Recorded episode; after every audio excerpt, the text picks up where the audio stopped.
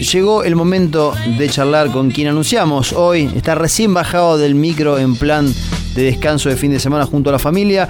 Eh, tiene su primer libro en la calle, que es Los Dueños de la Pelota. Todos los días, junto a Reinaldo Sietecasi, gran equipo, hace la inmensa minoría. Compañero de escudería y colega, el señor Federico Yáñez Fede. Buenas tardes.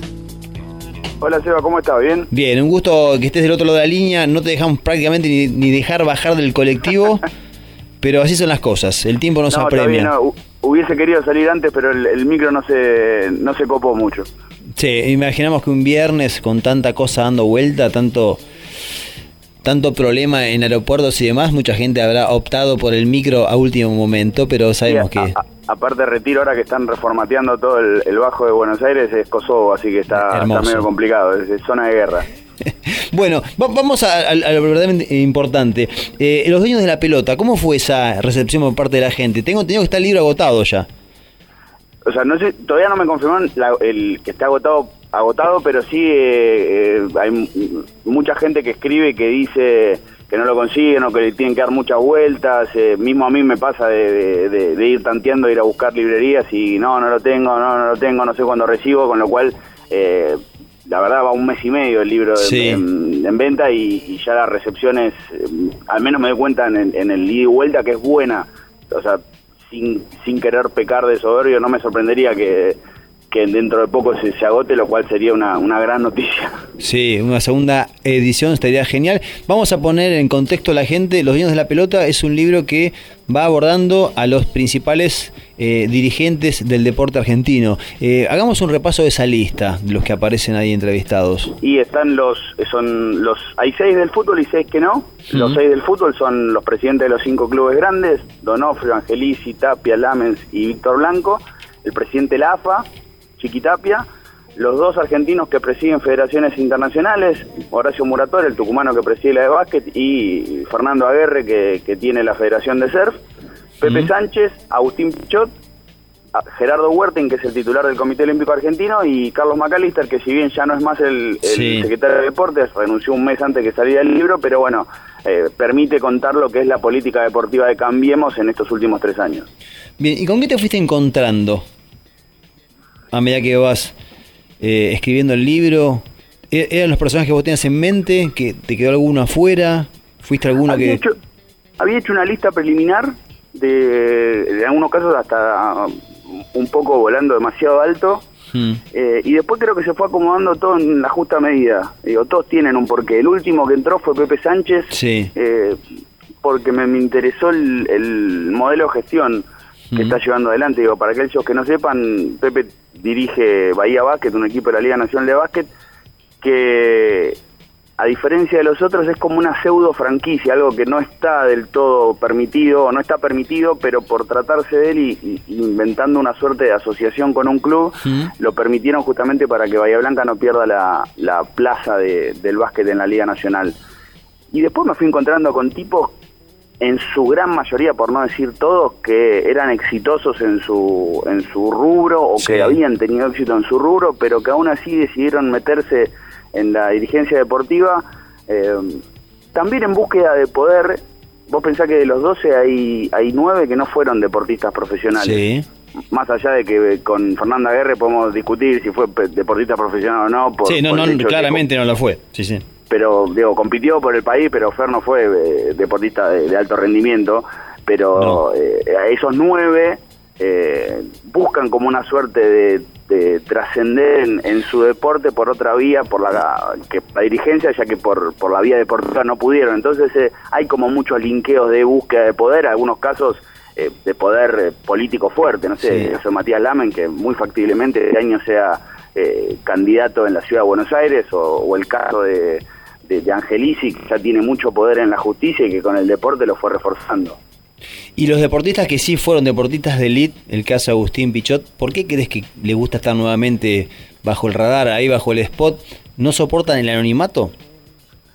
Puede ser, digo, en, en el caso de, de, Pepe hay una mezcla de, de, ego y de también de devolverle algo al básquet y creo que desde un modelo de gestión discutible pero interesante Eh, en el caso de Pichot sí puede aplicar eso que decís vos de no, no quedar en el anonimato. Pichot es sin duda el, el totum que maneja el, el rugby argentino, a pesar de que el tipo es vicepresidente de una federación nacional, eh, y es un tipo que quiere, necesita, sabe y puede estar en, en esa cocina de manera permanente. Entonces, eh, yo imagino que también juega esa cuota de, de, vanidad de, bueno, cuando era deportista estaban todas las luces puestas sobre mí y el hecho de tener la posibilidad de hacerlo también como dirigente y sabiendo en el caso puntual de Pichot que, que el tipo tiene mucho poder, es más, para mí de todos los personajes es el más poderoso de todos, es el tipo que tiene más margen para crecer, es el tipo que tiene más margen de contactos a nivel mundial. Sí, casi casi el más joven de todos los que están en el libro, junto con Pepe Sánchez. Son los dos más jóvenes, total. Agustín asumió la vicepresidencia con 42 años en, en World Rugby y tranquilamente le, pensá que es una federación de gente grande, tipos de, de 60 años y, y él, él entró de chiquitito, por decirlo de una manera, y eso obviamente le, le, le juega muy a favor. Hablamos con Fede Yáñez, autor de Los Dueños de la Pelota. ¿Cómo es escribir el primer libro? ¿Cómo desarrollaste la técnica? ¿Cuál fue la metodología de trabajo? ¿Una, una hora en particular? Sabemos que tenés familia, que me imagino que también sentarse a escribir en una casa con niños eh, no es lo mismo que ya cuando los chicos están más, más crecidos. Eh, ¿Cómo fue ese proceso? La verdad que al principio fue con mucho miedo, pero miedo al no, al no decodificar ese método. Yo lo primero que hice fue abrir una nube y todo lo que, toda la información que le iba articulando la mandaba arriba y tenía como un archivo personal de cada uno de los personajes para que no se me mezclase la información. Por más que se repitiesen artículos, Sí. todos tenían su, su archivo Word. Y, y después lo que procuré fue, eh, una vez que tenía toda la información que yo quería de cada personaje, era como que tenía el archivo impreso, porque necesito trabajar con el papel, Sí. y, mm, y por ejemplo, no sé, tenía, el primer capítulo que hice fue el de Pichot, tenía todo el, el archivo, lo leí todo de un tirón y empecé a escribirlo. Y a su vez tenía anotaciones paralelas, como si fuese un mini resumen de- del resumen, Sí. para no perder los títulos importantes. Y, y procuraba así, no, no involucrar a, a mi familia en el proceso de escritura. Era como que la llevaba a mi hija al jardín, escribía, me iba a la radio, volvía, hacía la vida familiar que tenía que hacer, se dormían todos y ahí me ponía a escribir. Es como que me fui buscando una manera en donde ni yo me agobiara ni agobiara al resto. Claro.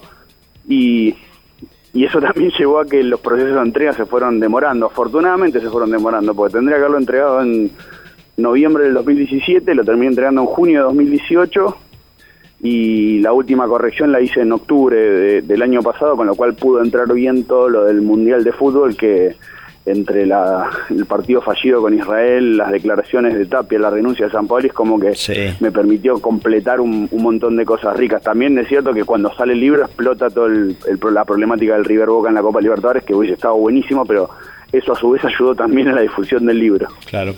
Eh, desde la experiencia personal, eh, sé que uno cuando escribe un libro, los últimos, las últimas correcciones, el último tramo, uno ya lo empieza a odiar, ¿no? Eh, No, ¿En sí. qué momento te pasó eso? Mira, yo tengo un amigo periodista, Andrés Burgo, que Sí. en unas vacaciones nos cruzamos de casualidad y yo estaba recién arrancando y me dice, lo vas a odiar. ¿Sabés lo que lo vas a odiar? Y dije, no, pará, Andrés, es un libro, es algo hermoso, lo vas a odiar. Bueno, cuando estábamos debatiendo el final del, de, con el editor sobre cuándo salía, en un momento me dice, mirá, por, la, el, por cómo está funcionando el mercado del libro, quizá nos convenga el año que viene. Y digo, no, no, no, no, no. Saquemos, los, saquemos el libro en diciembre por dos cuestiones. La primera porque es Navidad, porque Claro. me parece que puede ayudar, la, la época del año para la venta. Y, y la segunda razón es porque si no lo dejo. Les Sí, devuelvo sí. el adelanto, me devuelven los originales. no quiero saber más nada con este libro. Y, y el tipo pensó que se lo decía medio en joda y realmente lle- llega un momento, eh, hay una frase que de cualquiera que haya escrito un libro que seguramente escucharon, es un libro se termina o se deja. Entonces Sí. había que terminarlo y creo que fue una decisión interesante porque term- porque terminó ayudando lo que la época del año y curiosamente lo que decía antes eh, algo que yo no manejaba pero digo todo el escándalo de la Copa Libertadores Sí. me ayudó mucho en, en que se genere un interés por el libro porque incluso hay gente que pensaba que eso estaba dentro del libro pero bueno eh, quedará para otra Para la etapa segunda, la segunda versión.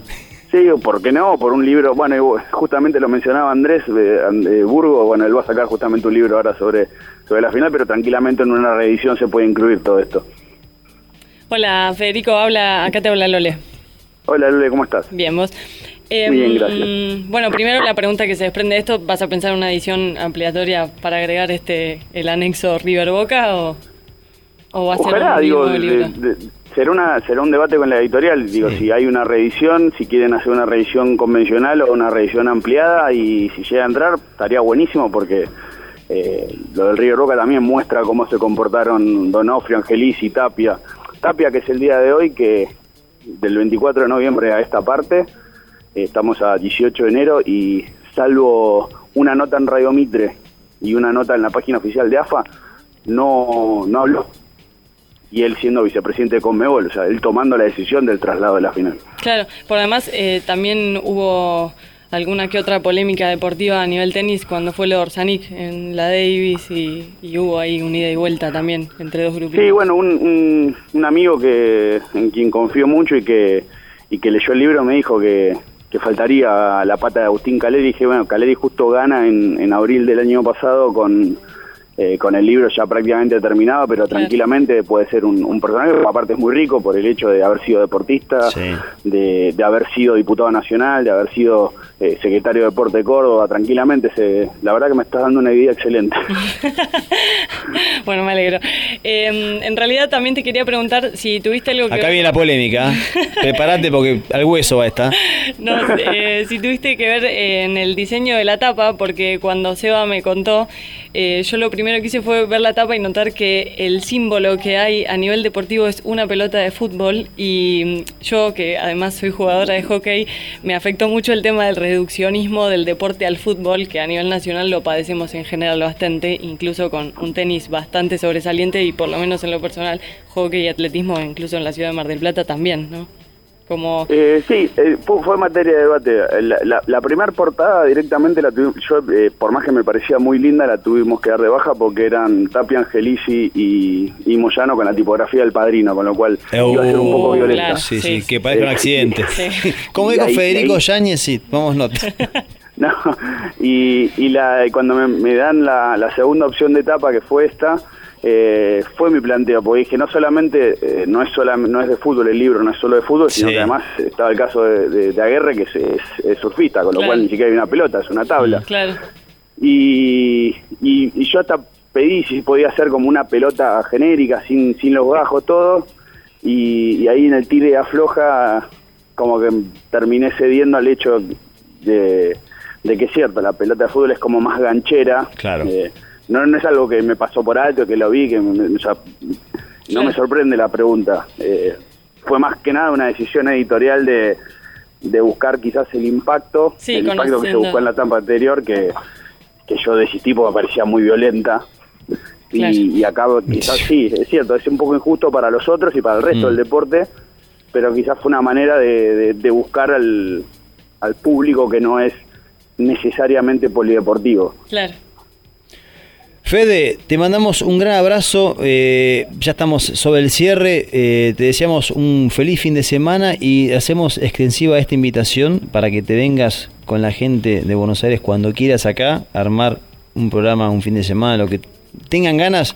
Acá nos podemos a producir y los recibiremos con los brazos abiertos.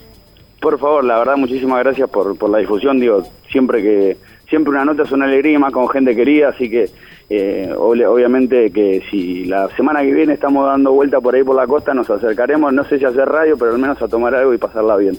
Y queda pendiente justamente la salida con el canciller. Por favor, con ese apodo, otro quejo gracias, un gran baluarte junto con Sebastián Chacón de, de, toda la pata surfera del, del libro, la verdad que muy generoso los dos. Un abrazo grande, Fede, buen fin de semana y nos estamos hablando pronto. Dale, un abrazo grande, Seba. Un abrazo para todos.